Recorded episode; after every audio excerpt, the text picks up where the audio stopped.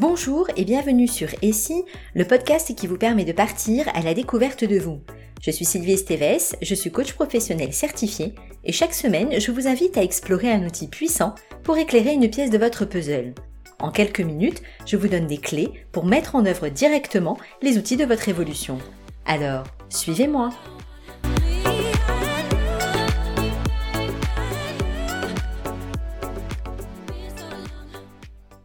Aujourd'hui, je vous propose de parler de la communication non violente, développée dans les années 60 par Marshall Rosenberg, un docteur spécialisé en psychologie clinique.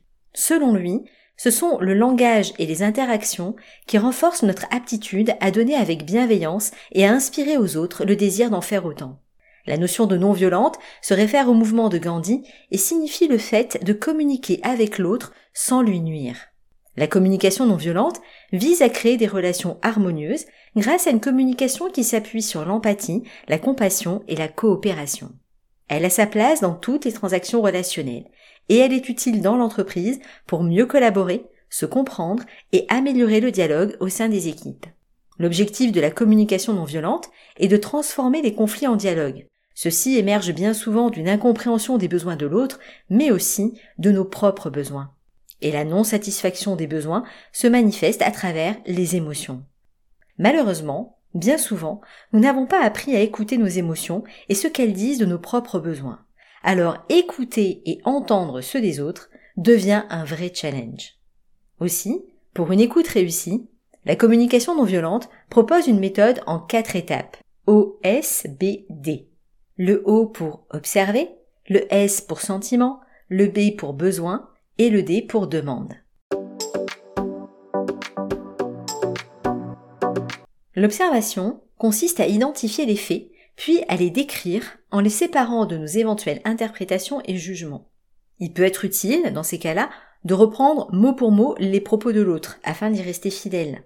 Les faits sont indiscutables, ils sont les mêmes pour tous et observables potentiellement par tous. Il ne peut en aucun cas s'agir d'intention, de pensée, de sentiment ou de raison d'un comportement qui ne pourrait être que supposition de votre part.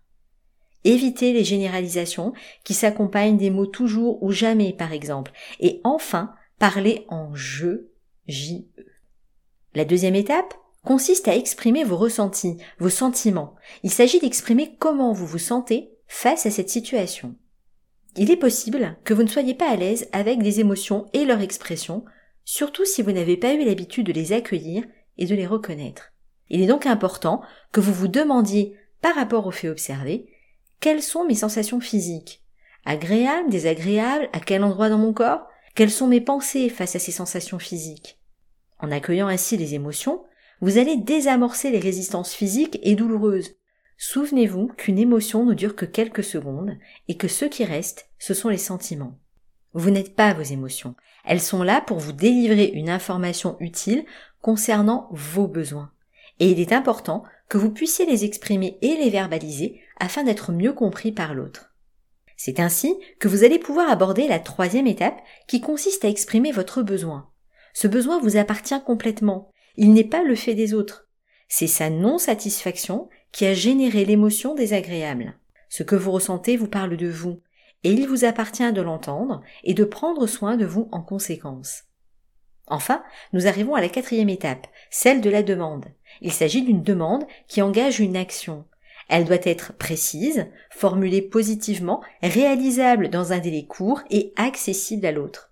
Gardez à l'esprit que l'autre doit pouvoir dire oui ou non. Et en cas de refus, il faudra que vous puissiez accepter cette réponse de l'autre. Vous avez à présent les clés principales de la communication non violente.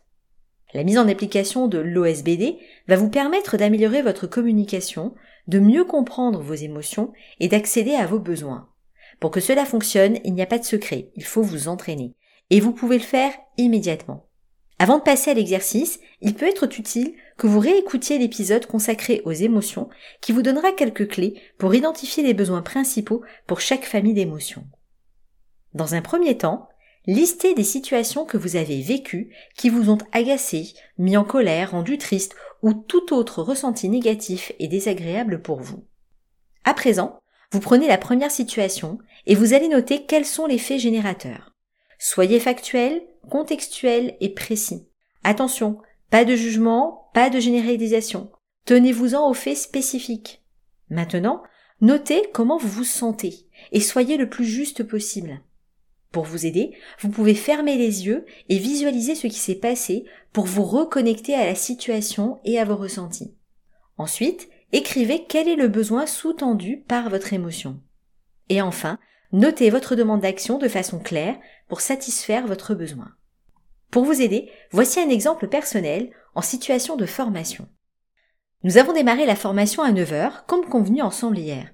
Ton arrivée à 9h20 et tes questions pour savoir ce que tu avais raté auprès de ton voisin ont ralenti le déroulé pour tout le groupe, puisque j'ai dû reprendre ce que j'avais déjà dit, et cela m'a pris 10 minutes. Je me suis sentie agacée et en colère, parce que j'ai besoin de respecter le timing prévu à chaque étape pour atteindre mon objectif du jour. Cela me rassure. J'aimerais donc que tu arrives à l'heure demain. Est-ce possible pour toi? À présent, vous avez tout ce qu'il faut pour mettre en œuvre la communication non violente. Soyez toujours bienveillant envers vous si vous n'y parvenez pas exactement comme vous le souhaitez. C'est l'entraînement qui vous permettra d'évoluer et qui vous apportera les ressources nécessaires pour oser exprimer vos besoins même si vous n'avez pas de garantie de satisfaction de la part des autres. Si cet épisode vous a plu, je vous invite à me suivre dès la semaine prochaine pour découvrir une nouvelle facette de votre puzzle.